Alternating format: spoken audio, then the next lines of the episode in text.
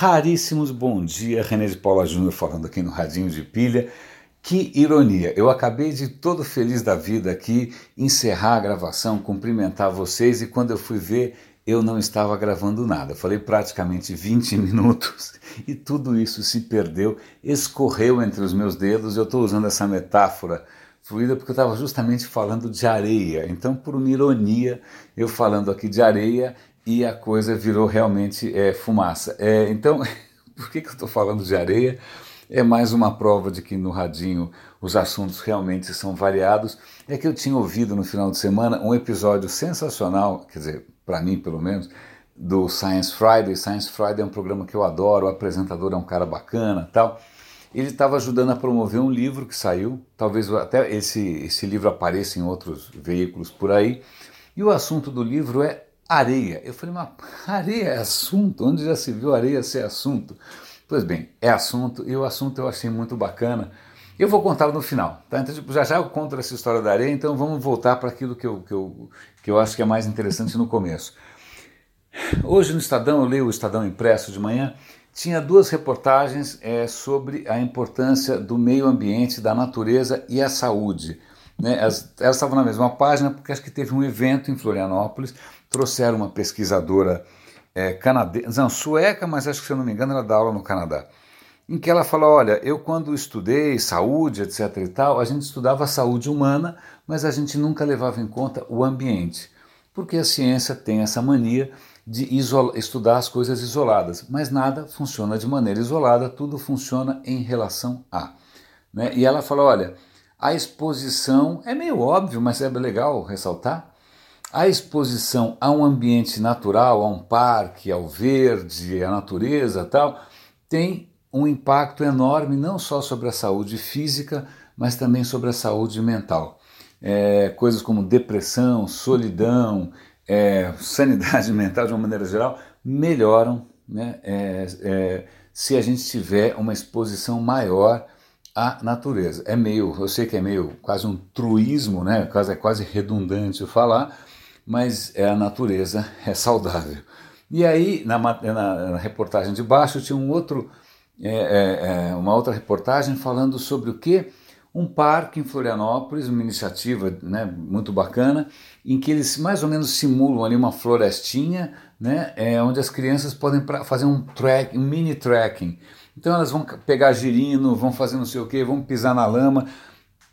E o, o que eles estão percebendo é que não só as crianças estão mais saudáveis, com mais resistência física, mais tônus muscular, etc. e tal, mas também elas estão mais atentas, elas estão mais bem dispostas, os sentidos estão mais aguçados. Né? Então, está é, tá aí um exemplo bastante concreto, se bem que concreto não é uma palavra boa quando a gente está falando de natureza, né? um exemplo bastante palpável né, do que a natureza pode fazer para as crianças. E conectando a isso, por coincidência, é uma reportagem sobre uma iniciativa na Inglaterra, que não é uma iniciativa de cientistas, de grandes pesquisas, não. Foi uma ideia super simples de um professor e os seus alunos. Né? Eles juntos resolveram criar uma coisa chamada a milha diária. Milha é 1,6 quilômetros, mais ou menos, 1.600 metros.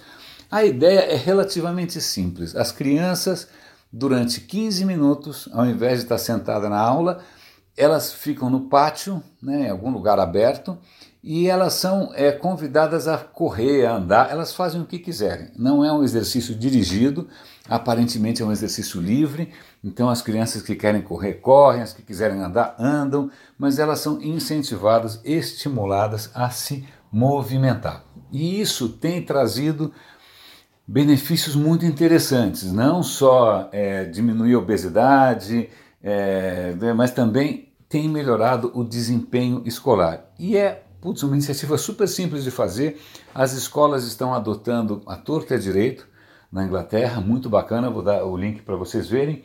E isso é mais uma é mais para mostrar o quanto com as telas, com os computadores, com os games, etc e tal, as crianças estão sedentárias. Elas estão tão sedentárias que você tem que inventar ou forçá-las né, a fazer alguma atividade física. Aquilo que antes fazia parte de uma infância normal, saudável tal, agora tem que ser programada. no que é né, coisas do futebol. Mais uma metáfora ruim. É, o que mais que eu tenho para comentar com vocês? O que eu tinha comentado antes eu perdi tudo. Né? Uma coisa bastante interessante para mim é. Isso estou escolhendo qual deles que eu comentar aqui. A primeira delas, vai, vamos lá. Falando de meio ambiente, eu tenho comentado muito aqui do impacto que o aquecimento global está tendo sobre algumas cidades ou sobre algumas regiões.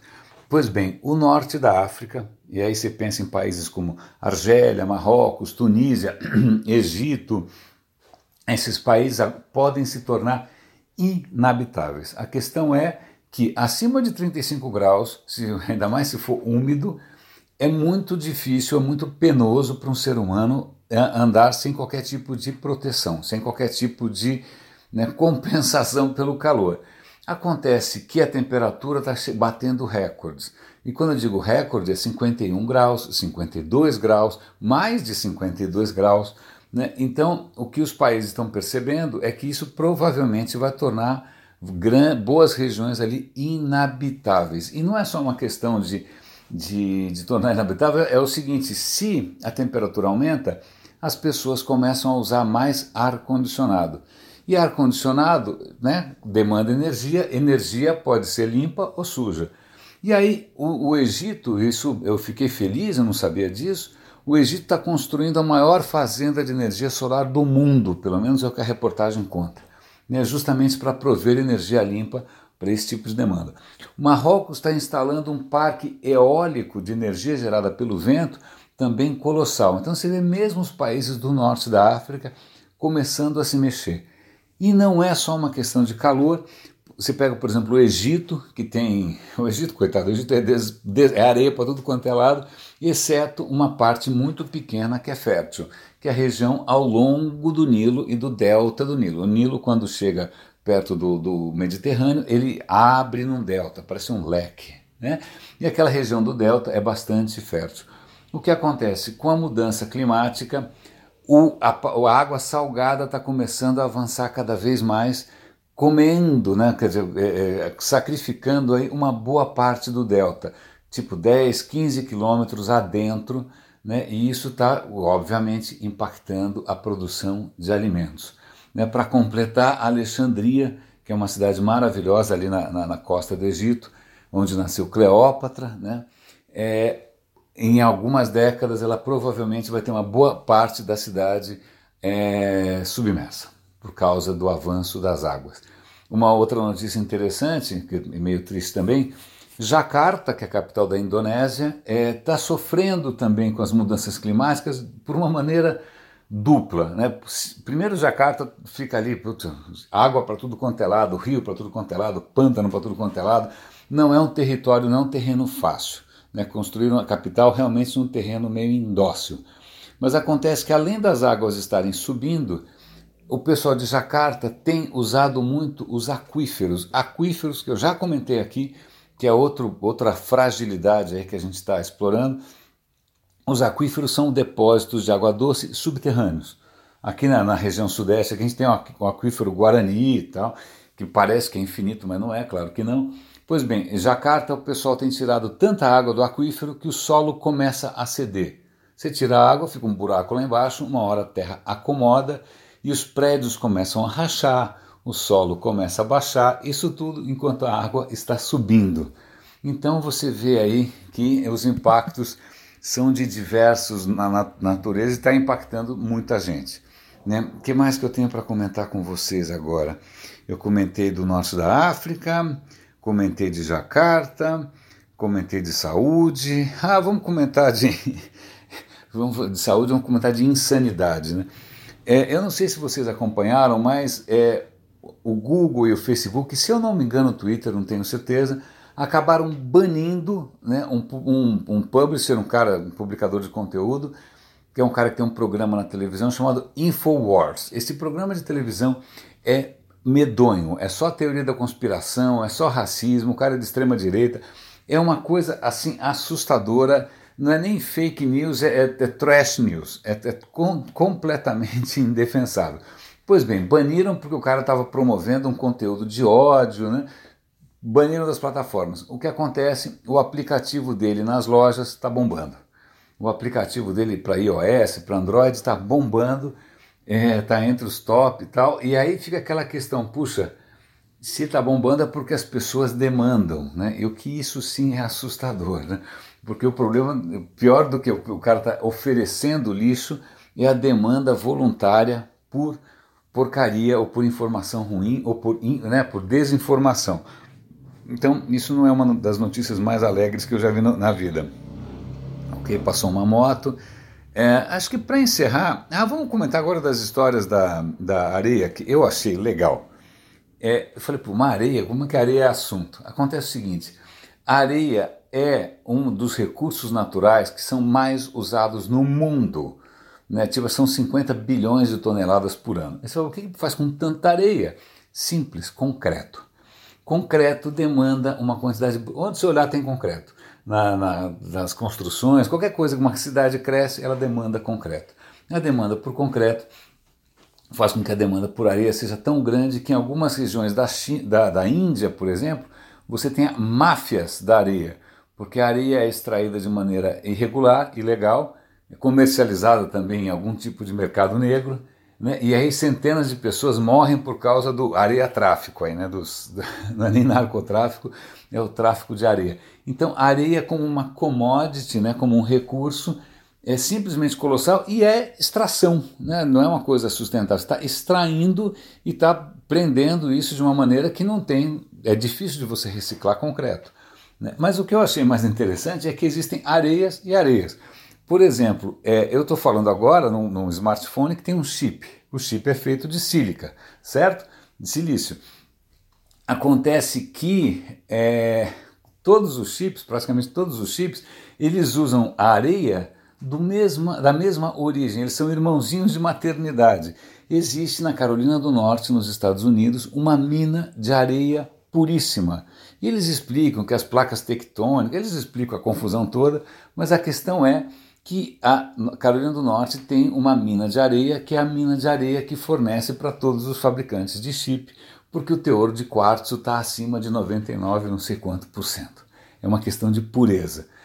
A mesma coisa para vidro. Vidro consome bastante areia também, e os vidros finos, cristais, etc. e tal, uma boa parte da areia usada nesses vidros finos vem de uma mina na França, que também tem um teor de quartzo acima de 95%. Eu não sabia nada disso da areia, eu achei a história interessantíssima. A história de que todos os chips, na verdade, tenham nascido na mesma região, eu acho interessantíssimo. E aí, acho que só para encerrar, eu tenho falado muito aqui de CRISPR. CRISPR é uma, é uma técnica de manipulação genética que tá, gera é, altos e baixos, né? muito entusiasmo por causa do potencial de tratamento, cura, prevenção de algumas doenças, é, e também de, sei lá, de criação de novas plantas, novas, né, sei lá, novas, é, novas frutas, novos alimentos, né? Então tem mil aspectos positivos do CRISPR. Isso faz com que os investidores botem uma grana, mas de uma hora para outra alguém vem anuncia que na verdade o CRISPR tem riscos, aí o investimento cai. Então isso está uma montanha russa aí em termos de entusiasmo. Mas tem uma, uma notícia que eu vou passar aqui para vocês que eu achei bastante é, interessante. Não tem nada a ver com, com doenças, é, ou tem? Bom, a questão é a seguinte. Corpício aqui, o seu corpinho, o meu corpinho, é uma quantidade colossal de células, mas em algum momento elas foram só um óvulo e um espermatozoide. Fecundou, aí começa a divide, divide, divide, divide, divide e vai exponencialmente crescendo. Então, todas as nossas células nascem de um processo, de uma historinha de divisão de células, certo? A questão é que a medicina, a ciência, nunca conseguiu acompanhar muito de perto esse processo de divisão. Porque, por exemplo, eu, uma, uma daquelas células lá no começo, na hora que tinha 32 células, não sei, aquela célula vai virar o quê? Vai virar sua orelha esquerda, seu pé direito, seu fígado, é, sei lá, seu cérebro. O que, que cada célula ia virar ou vai virar não era muito claro. Né? O que, que os caras fizeram? Eles pegaram um embrião e, através do CRISPR, eles colocaram marcadores no DNA, como se fosse um código de barras, vai. trechinhos de código de barra, fala, deixa eu marcar isso daqui, para daqui para frente reconhecer de onde veio essa informação. Então, logo no comecinho, quando as células estão começando a se dividir, eles fizeram essa marcação e aí foram acompanhando que célula virava o quê? Né? Simplesmente reconhecendo aquele códigozinho de barra que elas tinham em comum. E isso está sendo uma revolução, porque é a primeira vez que eles conseguem acompanhar no detalhe o que que vira o que e o que que veio de onde. Eu achei até que inusitado. Isso certamente vai ter um grande impacto na medicina na hora que você começa a entender né, é, que genes afetam, vão afetar quais órgãos. Eu achei muito bacana. Vamos ver se tem mais alguma coisa aqui. Tá, tá, tá, tá, tá. A última notícia que eu queria comentar com vocês tem a ver com o que a gente está fazendo aqui, que é um podcast. Na verdade, é uma notícia sobre audiolivros. Eu Sou suspeito, eu adoro audiolivros. Eu assino um serviço chamado Audible, esse é um serviço que domina o mercado americano. Né? É, eles têm audiolivros desde o tempo do cassete, desde o tempo do CD. Né? Eu assino, acho que faz, nem sei quanto tempo faz, mais de 15 anos que eu assino. E eu praticamente não ouço música, eu estou o tempo inteiro ouvindo ou podcasts ou audiolivros. Pois bem, a questão é que audiolivros têm crescido mais do que os outros formatos. Existem obras em que o audiolivro vende mais do que o próprio livro, do que o próprio livro eletrônico. Porque isso, sei lá, o que é mais engraçado, que audiolivro, que sempre foi uma coisa meio de velho, né? É, a moçada está ouvindo muito audiolivro. E talvez isso se deva ao fato de eles estarem começando a usar como narrador celebridades. Por exemplo, eu ouvi recentemente um livro. Do que, que era o livro, meu Deus do céu? Era de sobre o tempo? Acho que era, era uma coisa de física, uma coisa realmente difícil. Lido pelo Benedict Cumberbatch, que é o cara que faz o Doutor Estranho, que é o cara que faz o Sherlock, que tem uma voz extraordinária. Né? O Carlo Rovelli, que é um físico italiano, ele lê os próprios livros e também é um popstar. Os livros dele vendem pra caramba, apesar dele ter um sotaque engraçado. Eu já ouvi dois livros lidos pelo Carlo Rovelli. Então fica a dica, né? Audiolivros estão bombando as pessoas mais jovens estão adorando, a oferta só aumenta, né? É, eu, isso é, é, eu fico super feliz. Eu até vou dar o link aqui para você testar a Audible de graça por um mês. É, funciona como mais ou menos como Netflix. Você paga por um mês e por mês e você tem direito a ouvir dois audiolivros por mês. Se eu não me engano é isso.